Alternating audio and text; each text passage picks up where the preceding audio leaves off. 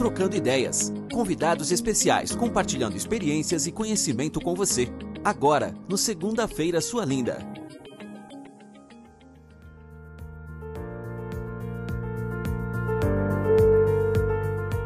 Muito bem, sejam bem-vindos, sejam bem-vindas, que alegria poder estar aqui. Eu estou aqui com o Eduardo Chiniachik, neuropsicólogo, neurocientista, criador da técnica Inner Vision de análise corporal. Edu, como carinhosamente eu o chamo, especializou-se no estudo dos aspectos emocionais, mentais e físicos do ser humano, né? fazendo conexões com profissionais dos Estados Unidos, da Europa, da América do Sul, México, Índia Edu é autor dos livros O Poder do Carisma, A Vida é um Milagre e Viva como Você Quer Viver. Nesse tema, do qual nós vamos falar hoje, no episódio número 39 do podcast Segunda-feira Sua Linda, nós vamos falar sobre a capacidade que o ser humano tem, essa capacidade extraordinária de construir cenários e realidades. No entanto, eu gostaria de receber é, o querido Edu aqui com uma, com uma pergunta que talvez você, ouvinte do podcast Segunda-feira Sua Linda, vá conhecer mais desse ser humano. Eu vou até usar aqui uma, o meu ímpeto de chamar esse ser humano de um ser humano logista, alguém que ama pessoas, alguém que gosta de gente. Edu, em que momento, querido, da sua vida você tomou contato com esse despertar para lidar com pessoas de tal forma que você contribui para que elas sejam mais felizes, para que elas se desenvolvam. Me conta um pouquinho como é que isso chegou na sua história aí, cara. Você sabe que esse ano está fazendo 42 anos que eu trabalho com gente. Uau. E aos 16 anos eu tive. Eu, eu, eu, eu me considero uma pessoa muito privilegiada né, e muito sortuda de ter tido encontro com pessoas realmente notáveis né, incríveis. E aos 16 anos eu conheci um, um, um, um terapeuta chamado José Ângelo Gaiarsa. E ele revolucionou a minha cabeça. E aí depois disso eu fui conhecendo outras, outras, outras. E aí a minha sensação é de que é, aos 17 anos eu disse para mim, eu quero trabalhar com reabilitação psicofísica. Algo que não existia na época e aí foi esse momento que eu comecei a, a fazer educação física, psicologia, porque era uma forma de olhar corpo e olhar mente. E aí, a partir daí, Fabrício, foi uma coisa assim, cachaça mesmo, sabe? Essa uhum. coisa de, de, paixão. E a gente, eu fui. É, se você.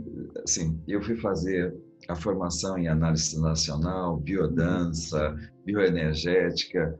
Fui, fui trabalhar com fui, fui trabalhar com o Lowen, fui trabalhar com com, com Pierce.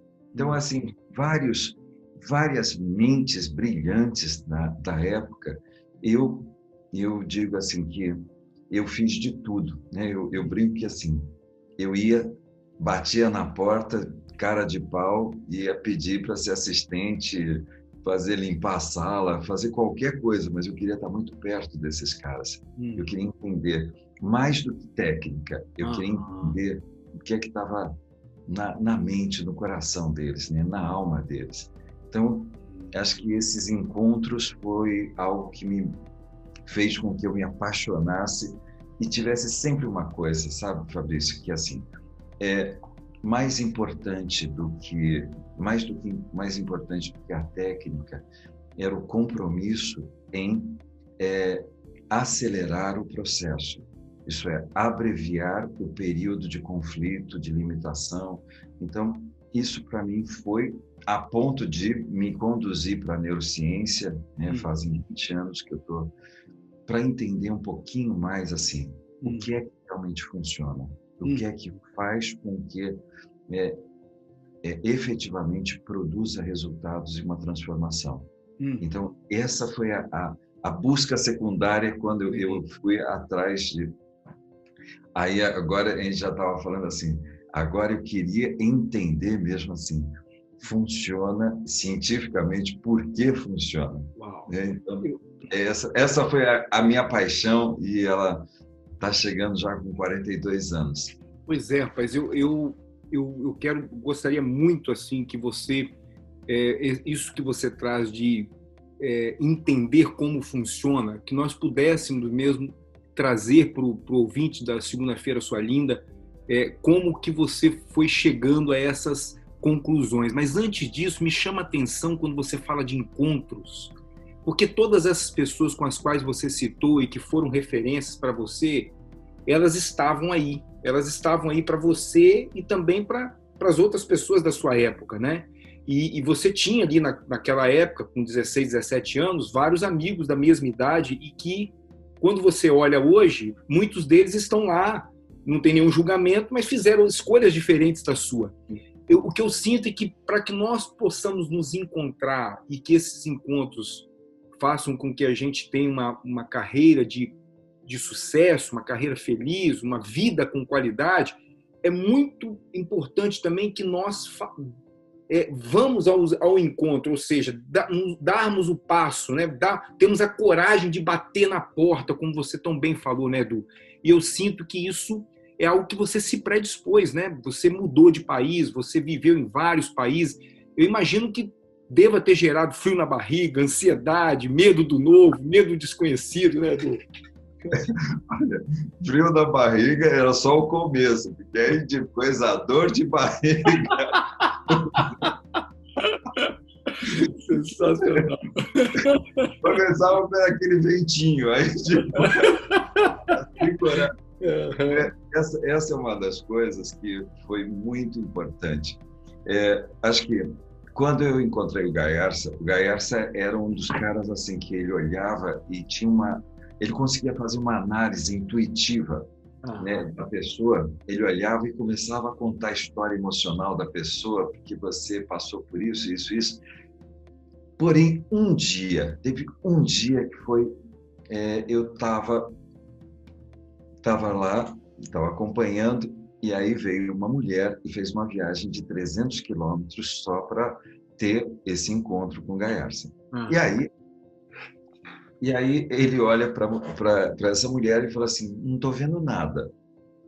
Né? E uma parte de mim diz assim: fala qualquer coisa, né? porque ela vai fazer 600 quilômetros, né? 300 para mim, Pelo menos você diz: olha, você é bacana, é legal. E aí ele olhou e disse assim: eu não estou vendo nada, eu não falo nada.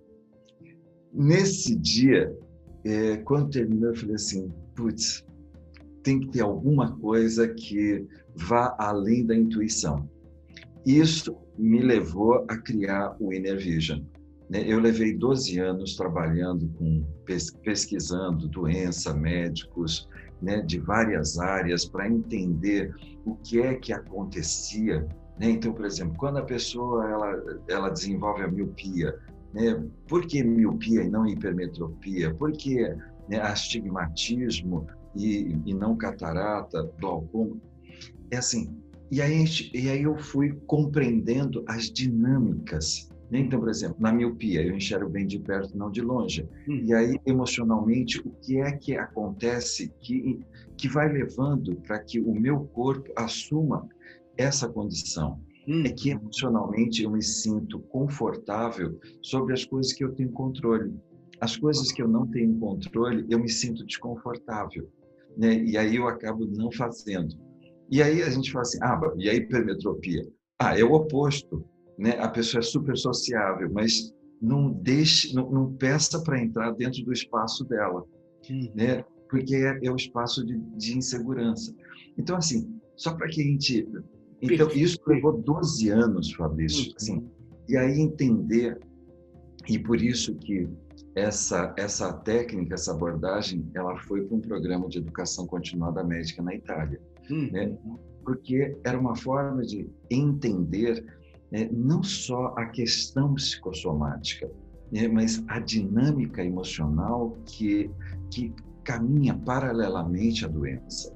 Então, essa era a abordagem. E aí, era assim, passou a ser uma coisa gostosa, né? Quando você fala assim, putz, agora eu, eu entendo. Quando eu olho para uma pessoa, eu conto a história dela, né, a história emocional, mas assim, E é porque o ombro esquerdo tem está mais alto, o braço direito, porque era uma coisa que para mim era importante Sim. que saísse, né? Eu eu brinco isso com os alunos que eu digo assim, quando você não está bem, você vai fazer uma análise incrível. Quando você tiver ótimo, intuitivo, você vai fazer uma análise extraordinária, hum. né? Aí ele falou assim, mas é quase igual. Eu falei assim, exatamente, porque agora o que vai mudar é assim, você vai fazer com tesão maior, mas, uhum. né, mas nunca, né, olhe para uma pessoa com a sensação de que, ah, hoje eu não estou intuitivo. Uhum. Né? Essa é a parte que, assim, a dinâmica humana, ela é, ela é uma dinâmica que vai acontecendo e os padrões eles são muito, muito repetitivos. Repetitivos, perfeito. E aí, e é por isso que é tão importante eu ter o domínio de como que esses padrões acontecem para que eu possa uhum. abreviar e fazer uma intervenção que possa uhum. produzir essa transformação. Pois é, Edu, me perdoe te cortar. E ok, ficou, nossa, ficou muito claro para mim e escutando você, eu me conectei, já vou até fazer um convite para o ouvinte do podcast Segunda-feira Sua Linda tomar contato com isso. Eu me conectei com uma, uma postagem sua no seu perfil pessoal do Instagram, onde você é, conectava ali a, a, a posição, a, a, situação ali dos, dos, da, da posição dos pés, da planta dos pés em relação a algumas sensações, alguns sentimentos. Me chamou a atenção, eu até é, é, repostei isso e tal. E, e, isso que você traz da forma com que o nosso corpo né, nos mostra, nossa linguagem corporal, muitos dos nossos sentimentos e emoções, me conectou com isso. E a minha pergunta para você é assim: você se aprofundou nisso, estudou, e as pessoas que chegam até você, os seus alunos, nos seus treinamentos, que tomam contato com essa, as premissas do Inner Vision, elas, elas vão acessar isso aí. Mas depois que ela por exemplo, depois que esse mil e ele tem a consciência de, de como ele funciona, né? O que é que o ouvinte que está aqui escutando, por exemplo, quando ele tem consciência de, da importância disso, como é que ele pode é, tocar isso no dia a dia dele? Ou seja, como é que ele pode é, é, é expandir a consciência dele é, é, a partir daí? Entendeu? Não sei se eu me fiz claro. Isso. Essa é a pergunta que cada pessoa, quando a pessoa terminava de ser analisada, hum. ela fazia: Edu, agora que eu sei tudo isso, e o que é que eu faço? Com isso, exato, é. exato. Uhum. É, aí nasce a técnica do Namastê. O Namastê é um programa, é uma imersão que de, de transformação pessoal onde a gente vai estar trabalhando todo o conteúdo, todo esse conteúdo, né, esse conteúdo emocional, ah. e a gente, ao longo de, de dez dias, que são cinco dias, mais cinco dias, são dois, dois módulos, nós vamos trabalhar exatamente uma coisa que é é aprofundar, entrar profundamente dentro dessas estruturas para que a gente possa estar produzindo uma grande transformação na vida da pessoa. E é, e é esse momento que foi muito especial. É trazer todo o olhar da neurociência para dentro desse treinamento. Esse é um treinamento extremamente emo emocional. A gente vai trabalhar profundamente a emoção, dentro de um contexto extremamente amoroso. Hum. É, é, esse é o ponto que, assim, é, um dos pontos mais importantes dentro da estrutura da transformação é a experiência do acolhimento. Porque a primeira experiência desestabilizadora é a experiência do desamor. Então, por isso que é tão importante que, por exemplo, quando a gente fala assim, Hoje, o ser humano absorve bem uma porrada, hum. absorve uma, uma, um contexto desamoroso, um contexto onde não tenha é, proteção, um contexto onde ela não se sinta valorizada. Isso é, estamos nos habituando a contextos extremamente desestabilizadores. como o Desmond Morris, aquele antropologista, dizia assim: infelizmente, o ser humano ele tem o péssimo hábito de se adaptar a tudo, inclusive aquilo que não era nem para ser cogitado. Uau. Então, a gente começa a perceber que assim, a gente se adapta à poluição, a gente se adapta à comida com transgênico, com 10 quilos de, né, de, é, como é que fala, de herbicida, fungicidas, né? E a gente vai comendo, a gente vai e, e esse é o ponto, né? A gente vai vai se habituando também a não receber tanto afeto, tanto amor, né? Tanto reconhecimento e essa esse é o ponto. Então por isso que Dentro do Namastê, nós começamos a trabalhar exatamente a análise da, da pessoa. Ela tem um mapa e esse mapa começa a ser trabalhado, de forma que ela vá profundamente trabalhando as origens de cada uma dessas estruturas, hum. para que ela possa produzir uma grande transformação. É, e aí, aí a gente fala assim, qual é o ponto fundamental? Uhum. quando a gente fala assim em produzir transformação. Uhum. O hemisfério direito do nosso cérebro é responsável pela parte sensorial da nossa vida. Uhum. A parte esquerda pela parte racional. Quando uma pessoa fala assim, puta, Du, cai um monte de fichas, eu olho para a pessoa e sei que não vai acontecer nada. Né? Por quê? Porque neurologicamente não vai produzir ainda o start, hum. aquela coisa do estalo. É, é, mais ou menos assim, putz, saquei que eu posso confiar de uma forma inabalável em mim, hum. mas eu ainda não estou acreditando. Sim. Né? Racionalmente eu entendo, mas a, a minha sensação ainda é de não confiar. Hum. Então, essa, essa polaridade que faz com que o impasse se mantenha na vida. Então, coisas que eu saquei, saquei que eu posso amar mais, saquei que eu posso me entregar mais, saquei... e aí dois dias depois não acontece nada, hum. né? E aí você fala assim, hum, preciso de algo mais. Então é o quê?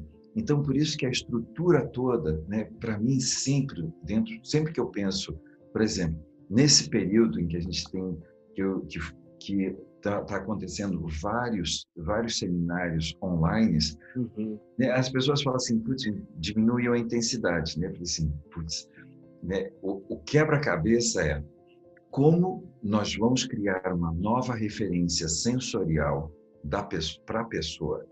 Isso é, é mais do que falar, uhum. é o quanto a pessoa ela vai viver esse contexto. Uhum. É, uma das pessoas um desses encontros notáveis foi o Osho. Uhum. É, quando eu fui morar na Índia, eu fui morar na Índia exatamente por conta dele. E, eu me lembro de, de, uma das frases do Osho que era o seguinte: não acredite em nada que você não tenha vivido. E isso, para mim, é a premissa básica do Namastê, né, do treinamento Namastê. Uhum.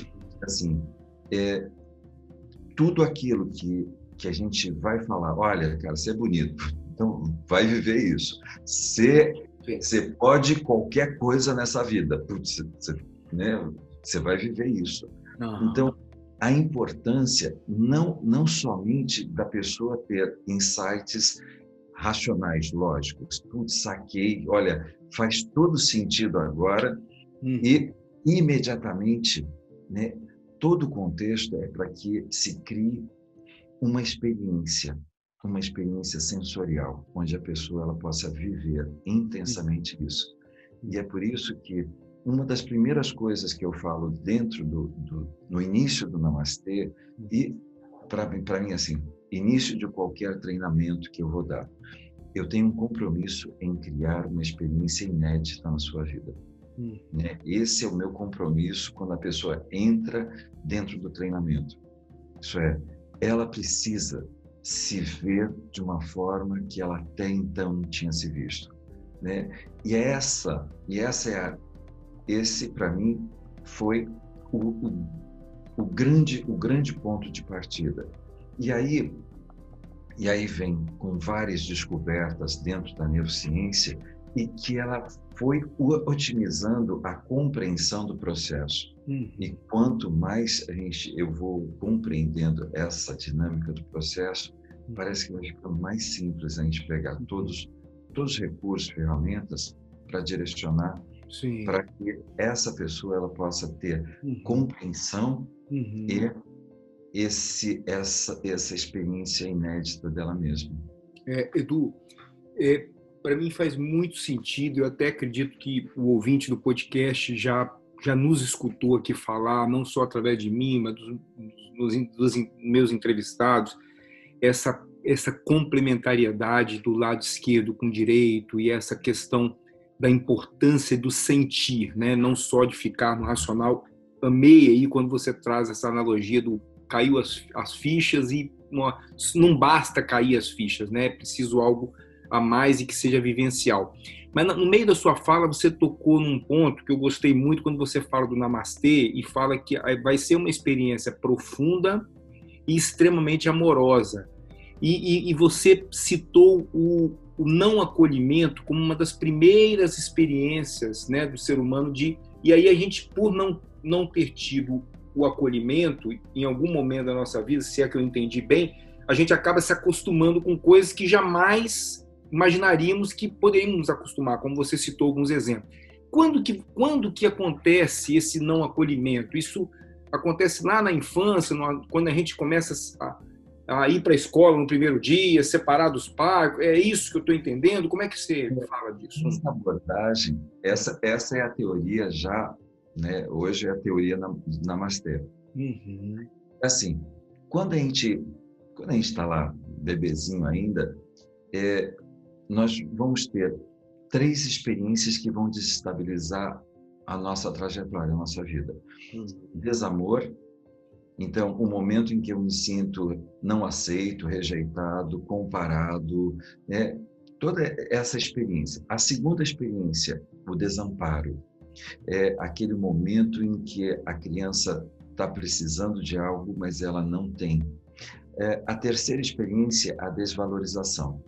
Então, é aquele momento em que, por exemplo, é, eu estava agora fazendo a mentoria de um profissional e ele tava me e ele falava assim, não sabe o que, que é? é? Eu vou fazer um projeto agora é super complexo. Aí eu olhei para ele e falei assim, é, qual dos dois pais, é, pai ou mãe que que tinha uma expectativa sempre que você fizesse coisas que você ainda não estava preparado para fazer? Aí ele falou assim, é a minha mãe. Eu falei assim, é, o que faz você né, querer dar um passo e que de alguma forma você ainda não está preparado para dar esse passo. Não é assim, é como se tivesse um passo anterior que você não deu, mas você já quer dar o passo lá na frente. Uhum. É, é, porque a minha mãe sempre dizia assim, que eu nunca terminava porque eu nunca era capaz de terminar as coisas. Eu falei assim, não é que você não era capaz, mas é que de alguma forma, né, a sua mãe tinha uma expectativa de que você fizesse alguma coisa que você ainda não estava pronto para fazer, né? Sempre. Por isso que eu tenho uma sensação de que nunca vai ser bom o bastante. Essas experiências, ela é a experiência da desvalorização. Na experiência do desamparo, tem aquela história que a criança pede e não recebe. Aí ela ela diz para ela mesma: não adianta pedir porque eu não vou receber. E aí ela começa a entrar dentro da dinâmica de autoexclusão, ela se autoexclui. E aí quando ela se autoexclui, ela começa a fazer uma coisa que é a autopunição, ela se autopune com a solidão. E aí ela começa a fazer uma coisa que é assim, tudo aquilo que ela gostaria de receber, ela faz pelos outros. E ela começa a cuidar de tudo, de todos, sobrecarrega, fica sufocada, até o momento em que ela tem uma sensação de vazio na vida. Hum. Essa é a experiência do desamparo. Sim. A pessoa tem uma dificuldade gigantesca de pedir o que ela precisa. Hum. Na experiência do desamor, a frase é: quem eu sou não é importante. E é esse momento que ela começa a o que eu tenho que fazer para agradar, o que eu tenho que fazer para corresponder expectativas. E aí a gente vai começar a perceber como ela vai simplesmente buscando começar, ela começa a fazer uma jornada de busca frenética, incessante por alguma coisa que está dentro dela, mas ela acredita com toda com todo o poder da vida de que ela vai encontrar isso no próximo curso, na próxima formação. Sabe, quando terminar o mestrado, aí sim as pessoas vão. Eu vou estar tá pronta. É, aí eu vou estar tá pronto. Então, é, é, essas três experiências, elas são experiências que eu chamo de núcleos para que os sabotadores, os scripts de vida, hum. né, os limitadores de vida comecem a entrar na vida da pessoa. Hum. Né? No desamor, o script de vida que ela vai viver é o de falta de amor. Ela hum. sempre entra em relacionamentos que está faltando carinho, afeto, amor. Né? Quando na, na, no desamparo, o script é de falta de alegria porque parece que ela sempre está numa situação de sobrecarga, não é divertido, é sufocante. E na, na desvalorização, o script é de falta de cabeça. É aquela hora que a pessoa diz assim: putz, eu consigo organizar a vida de todo mundo, hum. eu só não consigo organizar a minha vida né? Eu consigo fazer um plano incrível de negócios para todo mundo. Né? Às vezes eu brinco que assim, é aquele consultor que é excelente para dar consultorias e levantar a empresa e a trajetória profissional de milhares de pessoas, mas ela não consegue decolar. Né? Então, assim, dizer assim, ok, vamos expandir o negócio. Por onde que eu começo? Uhum. Então, assim, é bacana, né? Porque a gente começa a, a entender né, como que é a dinâmica, onde foi que é, onde foi que eu entrei no desvio para que eu possa retomar o caminho original né, dessa retomada. É, nossa, Edu, quão, quão rico isso está sendo, sinceramente. Esses três Ds aí, passou um filme aqui na minha cabeça do quanto que é, em consultório, muitas vezes, nós recebemos pessoas que estão elaborando algo é, de hoje com tanto julgamento e crítica, né? e o fato de muitas vezes rebobinar a fita um pouquinho e perceber que estão repetindo um padrão que, na verdade, não era nem deles, né? É, de alguma forma, tomaram como uma verdade. Mas eu fiquei com uma vontade de perguntar aqui o seguinte: é, quando a gente fala da capacidade extraordinária do ser humano de é, é, é, é, conquistar né, novos cenários, novas realidades, criar novos cenários, novas realidades. É, por que, que muitos de nós, é, e você citou um pouquinho aí quando você falou da pessoa que fica esperando aquele curso, aquele, aquela certificação, aquele projeto novo, mais conhecimento, mais conhecimento, e nunca acha que está pronta. Mas eu queria abranger um pouquinho mais. Por que, que muitos de nós colocamos uma lupa tão para o externo, sendo que a capacidade de criar a realidade, de nós sermos protagonistas da nossa vida, está, a, a neurociência fala disso, está na evidência de nós mesmos assumirmos esse timão, né? É, por que que acontece da gente olhar tanto para fora e ter dificuldade de olhar para dentro, assim? Essa experiência, por isso que, eu, que, que é, voltando naquela pergunta lá, né, o, o acolhimento, tá. porque a experiência do desamor, ela leva a pessoa a se desidentificar de si mesma. Perfeito. Então, assim, é como se, por um momento, ela, ela tem uma afirmação muito forte, né? essa sensação de que quem tem poder está fora dela. Né? Quem tem. Então, é, é como se o tempo todo ela estivesse buscando esse poder fora dela. Então, por isso que muitas vezes a gente vai ver que a sensação de, ah, eu não consigo, não vai dar certo, não vai funcionar. E, e ela vai trazendo uma coisa que, assim, como ela vai dando importância aos eventos, e os eventos ela vai percebendo como se fosse a vida dela, hum. como se fosse ela. Hum. Então é esse momento que assim, alguém me machucou, né? Assim, a minha vida é uma sequência interminável de dor. Ah. E aí a gente começa a perceber que, assim, enquanto o evento é mais importante do que a lição que o evento trouxe, Uau. ela não se dá conta de que é um processo repetitivo. porque é mais ou menos aquela história, né, que a pessoa ela ela vai para o cinema e ela na hora que apaga as luzes, ela já começa a projetar o filme que está na alma dela. Então, é uma coisa que eu digo assim: ninguém, ninguém cria absolutamente nada diferente daquilo que está dentro da alma. Hum. Então, se a minha alma está tão cheia, está tão carregada de dor, de sofrimento, é, é isso que eu, é isso que vai acontecer na minha vida. Né? Enquanto eu tiver com a minha mente, o meu coração cheio de dor, parece que não tem nada novo para ser criado. Vai ser um processo contínuo e constante de repetição. Eu vou buscar uma pessoa precisa. No meio de bilhões, eu vou buscar uma para confirmar exatamente a falta de amor, a falta de alegria, a falta de cabeça. E aí eu digo, olha só, né, como Deus não tem sido legal comigo. Né? Deus tem sido super bacana, né? O problema é que em algum momento né, a pessoa não se vê como protagonista. Exato. E, e, essa é uma das coisas muito legais que quando eu morei na Índia foi um, um momento que essa foi uma grande lição. Uhum. É, existe uma expressão que é Mahavatar. Hum. Mahavatar é um ser divino que voluntariamente volta à Terra para participar para participar da criação do homem. Uhum. Então significa que nós estávamos sentadinhos do lado de Deus, né? Gente, só para a gente não concorrer muito assim, Jesus estava de um lado, nós estava do outro, e aí a gente fala assim, olha, é o seguinte, tem uma parada lá embaixo e eu acho que vai ser muito bacana eu voltar e participar desse negócio. Uhum. Só que quando a gente volta, a gente volta sem a consciência né, dessa dimensão. Sim. E aí, um dia eu estava com o meu mestre indiano, Punjab, e eu perguntei para ele, falei assim, como é ser uma avatar? Ele falou assim, é, é alguém que, que lida com os seus problemas de uma forma iluminada, hum. né?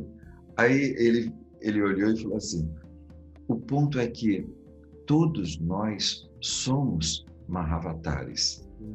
Uns são conscientes e outros simplesmente não têm a menor ideia. Então, o tempo todo, nós somos criadores da, da nossa realidade. O ponto é, é que em algum momento, eu juro de pé junto que uhum. quem criou toda a bagunça que eu estou vivendo foi alguém. Uhum. Não foi a minha escolha. Não foi aquilo que eu deixei de fazer, não foi aquilo que eu deixei de sentir, não foi aquilo que em algum momento eu resisti a fazer, a viver, hum. né? Mas aí eu juro que hum. se não fosse por causa daquele desgraçado, aquele eu... evento específico, é aí é essa hora que a gente diz assim, e o que é isso? É esse momento que a gente começa a expandir esse olhar de sermos criadores conscientes. Uhum. O que foi que eu deixei de fazer? O que foi que eu fiz? Uhum. Né? E o que é que eu vou deixar de fazer? E o que é que eu vou efetivamente fazer na minha vida? Uhum. Então, é, são, parece que são movimentos extremamente simples. E um deles é fundamental. Uhum. É parar de brigar com a gente mesmo e de ficar esperando que a, a nossa iluminação aconteça no próximo no, no próximo momento. É quando, por um momento, eu começo a assumir exatamente o compromisso de me dar o amor que eu estou esperando que alguém me dê. Perfeito. É, é esse momento em que eu preciso assumir o compromisso de me amar incondicionalmente. Uau. Nossa, que lindo, Cedu. É, você falou, quando você falou de criador, é, eu olhei para você aqui e, e me e vi assim que por todas as pessoas com as quais você passou, você citou vários nomes no início do episódio, em vários países, é, você, eu percebi aqui te escutando quando você falou da, desse poder de criar e uma fala muito linda sua quando você diz que ninguém cria absolutamente nada que esteja fora da alma, né? É, eu percebo que você tomou como inspiração, como uma aspiração, um olhar de admiração, mas não entregou o seu poder pessoal na mão destes, né? Porque você cria da mesma forma que você criou o Namastê, da mesma forma que você criou o Inner Vision, você você é capaz de montar as peças do quebra-cabeça com o seu tempero, com, né, com a sua essência. E é isso que muitas vezes a gente leva né, para os nossos clientes, né? O quão eles são capazes de deles fazerem a diferença nesse mundo, né, Edu? É, essa, essa, esse é um ponto, né, que e é isso que eu sinto, né, principalmente, né, Fabrício, você que que fala exatamente disso, né? Assim, desse ponto, assim, dos pontos fortes que as pessoas têm. É, esse, essa é uma das coisas que, é, ao longo da nossa vida, é, tem uma expressão na neurologia que é cognição, cognição corporificada. Uhum. A cognição corporificada é o seguinte: eu dou o exemplo do cachorro. Quando o cachorro apanha muito, ele vai ficando com a, as patinhas de trás já arqueadinhas, a coluna ela já fica toda encolhida, a cabeça baixa, as patas, e se você aproximar ele já sai gritando, né? ele já sai chorando, hum. ele já está sofrendo antes mesmo de, de apanhar de novo. Hum. É, isso é o processo que nós fazemos com nós mesmos. Isso é, nós incorporamos a experiência que nós estamos vivendo. Então, todos, toda, toda, todos os neurônios cognitivos corporais, eles vão pegando essas informações e elas começam a passar por uma interpretação. Então, quando eu peço, por exemplo, quando eu peço, é, quando eu peço proteção e alguém é, é, grosso, desamoroso, duro. É, eu, é como se eu tivesse tomado um choque. Uhum. É, eu dou aquela contração, uhum. que eu chamo de contração de vida. Uhum. Nessa contração, é, vem e vai para a minha cognição. Uhum. Agora vai se tornar parte do meu mindset, do meu modelo mental. Isso significa é, é, aquelas, aquelas crenças bem malucas, né? Quando a pessoa diz assim, toda vez que eu peço proteção, algo de muito ruim acontece, uhum. né? Aí quando a pessoa diz assim, é, observe que ela está fundamentando isso sobre, primeiro, sobre a sensação né? Essa sensação é assim, quando eu sinto dor, quando eu sinto que está alguma coisa doendo no, no meu corpo, né? É, é muito convincente para se tornar uma verdade que eu não questiono. Uhum. Então, assim, tem eu acabei de tomar um choque, ainda estou paralisado, meu corpo ainda está tremendo. E aí vai e parte para uma cognição. Amanhã eu peço de novo e tomo o mesmo choque. Uhum. Agora fundamenta exatamente o meu modelo mental. Ah. Então, quando a gente fala assim, é, e o que é que eu preciso fazer? Uhum. Eu preciso hoje criar, né, assim, quais são as experiências que eu estou me dando na minha vida que me permite corporificar uma sensação que seja mais intensa do que o choque que eu tomei antes. Uhum. Para quê? Para que agora eu possa criar. Então, quando uma pessoa fala assim, ai, vamos criar uma nova crença, é, significa que qual é, qual é o sentimento, qual é a sensação que você está sentindo no teu corpo que é tão mais intensa do que toda vez que eu peço hum. algo de ruim vai acontecer. Hum. É? Como se eu então tivesse uma recom com essa com essa experiência mais intensa, como se tivesse uma recompensa maior, né? Que se sobrepôs a ela. Uhum. Por isso que tem uma coisa que quando a gente chama, quando a gente fala de rede neural, ela tem uma coisa que assim, qual é o circuito que tem que é mais intenso? Então, por isso que quando a gente fala assim, se o circuito da dor for mais intenso, é muito rápido, uhum. né? E por isso que é, a gente fala o exercício da consciência passa a ser muito importante, uhum. porque é mais ou menos a pessoa que é dependente química. Uhum. É, o estímulo é muito rápido e é muito inconsciente, é inconsciente sensorial. Então, para que eu possa produzir algo mais intenso, eu preciso agora ampliar a minha consciência. Uhum. Então, por isso que é, eu, quando, quando, quando eu estava no Nepal, eu brincava com o pessoal e falava assim, gente, mas né, os monges com uma vida meditando todos os dias, né? eu brincava assim, né, e todos os dias né, você medita, ele falou assim, é para não esquecer. Né? Eu assim, imagina eu, né? Se, eu, se o cara está lá há 40 anos e ainda precisa lembrar, né? eu falei assim, eu então, né, fazer com mais intensidade, né? Então, eu me lembro de uma brincadeira de um, de um dos monges que ele, ele, eu, ele falou assim, sabe o que, que é? Eu tenho...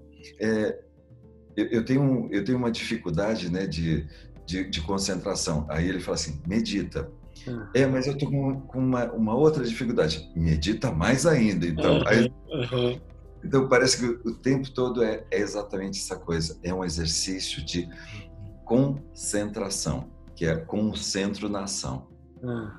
Uau, uau, muito legal, muito legal. É, eu, eu, eu, me, eu me vi também com um termo aí bíblico, né, independente de religiosidade, que é a história do orai e vigiai, né? Ou seja, é constante mesmo. Enquanto nós estivermos aqui em estado de vigília, vai ser necessário nós estarmos nessa nessa concentração. Né?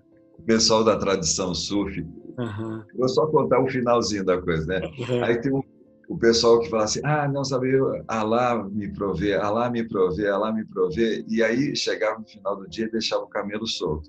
Uhum. E aí o cara ia lá, o, o, o, outro viajante ia lá pegar o camelo e amarrava. Uhum. Né? Alá me provê, Alá me provê.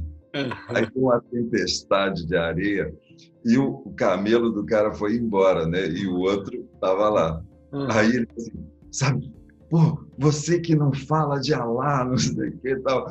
E o, né, o meu camelo foi embora e o seu ficou. E aí ele falou assim: é, eu eu falo de Alá, eu oro para Alá, eu acredito em Alá, mas eu amarro o meu camelo. é por aí mesmo. Né? É isso, né? É, Amarra o camelinho. É, sensacional. Edu, querido, eu sinceramente, sem demagogia nenhuma, ficaria aqui mais tempo ainda para que o ouvinte da segunda-feira sua linda tenha consciência. O Edu disponibilizou o tempo dele aí numa sexta-feira santa. Vocês vão estar escutando esse podcast em breve, mas nós estamos aqui em um dia muito especial, realmente tendo a oportunidade de escutar o Edu. E eu gostaria, assim, indo finalmente aqui para o nosso episódio, de fazer uma pergunta que é uma pergunta é, de praxe aqui do episódio Segunda-feira Sua Linda, né? que é assim: se você tiver aquele encontro com uma pessoa que cruzou o seu caminho, no elevador, no meio da rua, em algum momento, e você sentir no seu coração que ali é uma, é uma linda oportunidade para que você possa tocar aquele ser humano. Você não tem muito tempo, ele não vai ter oportunidade ali naquele momento de conhecer a Inner Vision, a Namastê, mas que ele pode, você pode fazer a diferença na vida dele ali, para que ele possa ter é, se conectar aí, né, com a felicidade em cada dia. O que, que você diria a esse ser humano num encontro desse casual aí? É. Talvez fosse, talvez fosse exatamente, né, segunda-feira sua linda. Uhum. É, eu acho que tem uma uma coisa que eu que eu tenho por hábito. É, eu eu acabo usando bom dia. Eu uso um ótimo dia, um excelente dia, um lindo dia um maravilhoso dia, um fantástico dia, é, porque às vezes a gente não se dá conta né, de que o nosso melhor é, é muito pouco dentro daquilo que é possível ser feito. Né? Quando eu digo bom, né, o bom é inimigo do ótimo que é inimigo do excelente, que é inimigo do fantástico, que é inimigo do maravilhoso, que é inimigo do ex excepcional, do maravitudo. Hum. É, mas é legal que a gente possa lembrar que tem uma coisa, né, que quando a gente fala assim, parece que é, tem uma, uma coisa que na neurologia que é economia cognitiva. Uhum. Parece que a gente faz o que todo mundo faz. E se a gente quer realmente que alguém saia do piloto automático, nós precisamos né, ter essa atitude, uhum. né, essa atitude de quem desligou o piloto automático. Uhum. Então, é esse momento em que a gente vai viver o poder da presença, uhum. o poder de estar presente no presente e escolhendo fazer a diferença na vida de quem estiver diante de você. Né? E essa e essa é uma das coisas que trazendo para esse momento, é, uma das, um dos pilares da liderança de Jesus hum. era exatamente essa capacidade de fazer com que as pessoas saíssem muito melhores do que elas estavam antes de encontrá-lo. Com ele. Putz, é. lindo isso. Então, assim, algumas até mais vivas, né, Fabrício? é, mas assim, essa, essa, isso eu, eu sempre digo que assim uh, o significado da palavra amor no latim arcaico e no sânscrito é a mesma, ausência de morte. Hum. Então, se a gente realmente tiver uma atitude amorosa, uhum. a gente vai encontrar um jeito de distanciar a morte da vida de alguém. Hum. É, é, um pensamento, é um sentimento, é uma atitude, é, é uma, é uma, uma postura espiritual. Uhum. E, e deixando para todos que estão acompanhando uhum. é, uma coisa que é assim: esse momento da Semana Santa é um momento muito especial. Né? Hoje, Sexta Santa, Páscoa, uhum. mas tem uma mensagem que eu quero deixar. Uhum. É, para o que você escolhe morrer e para o que você escolhe nascer. É, esse é um momento de morte e de ressurreição. E essa morte e ressurreição é a Páscoa, a passagem, a liberdade, a libertação. E é esse momento em que é tão importante que a gente possa né, parar e dizer assim: tem coisas que já pode ser fechado o ciclo, e tem novos ciclos que estão prontos para serem abertos e novas realidades que eu mereço estar vivendo. Então é esse, é esse momento de para o que você escolhe morrer e para o que você escolhe nascer. E aí vem uma parte que é, eu brinco que são os quatro Cs. Seja coerente, hum. seja consistente, constante e corajoso, né, para fechar os ciclos e iniciar esses novos ciclos na vida. É, eu te disse, né? Eu te disse que eu ia sair com alguma coisa daqui, eu não tinha dúvida nenhuma. Essas duas perguntas realmente fazem com que essa, esse caminho nosso, esse caminhar, tenha sido muito gostoso. Edu, querido, gratidão mesmo, viu? Eu honro sua vida, gratidão mesmo pelo seu tempo. Obrigado por essa conexão. Eu, eu não posso deixar de citar aqui né, é, o nosso querido amigo em comum aí, o, o Robson Ramush, que é, com toda a sua amorosidade, seu talento da inclusão, é, arrumou uma forma também de nos unir, tá? Eu desejo a você, sua esposa, suas duas filhas, seus irmãos, uma Páscoa abençoada, tá? Conte comigo, né, da forma com que eu posso também contribuir com o seu caminho e gratidão, viu, querido? Obrigado mesmo pelo seu tempo, viu? Gratidão, Fabrício. Idem para você, para Márcia, para o seu caçula, para sua filha, para sua irmã, para o seu cunhado, seu pai, sua mãe. Gente, gratidão, Fabrício. Obrigado, a sua energia, a sua aura, a sua energia é única e é fantástica. Gratidão, é uma energia de amor gigantesca. E que, e que esse ano e todos os anos da sua vida e pela eternidade sejam preenchidos. Amém. Com, com muito amor. Com Amém. Muita plenitude. Amém. Obrigado, Edu. Obrigado mesmo. E lembre-se, eu estou aqui para você Faz parte do meu propósito de vida reservar um tempo de minha agenda para que eu possa me comunicar com meus ouvintes. Sinta-se super confortável em enviar um e-mail para o fabrizio@saiter.net e será uma alegria receber uma mensagem sua. Caso você queira compartilhar de algo, celebrar algo comigo de sua jornada, tirar dúvidas, sinta-se acolhido e até o próximo episódio.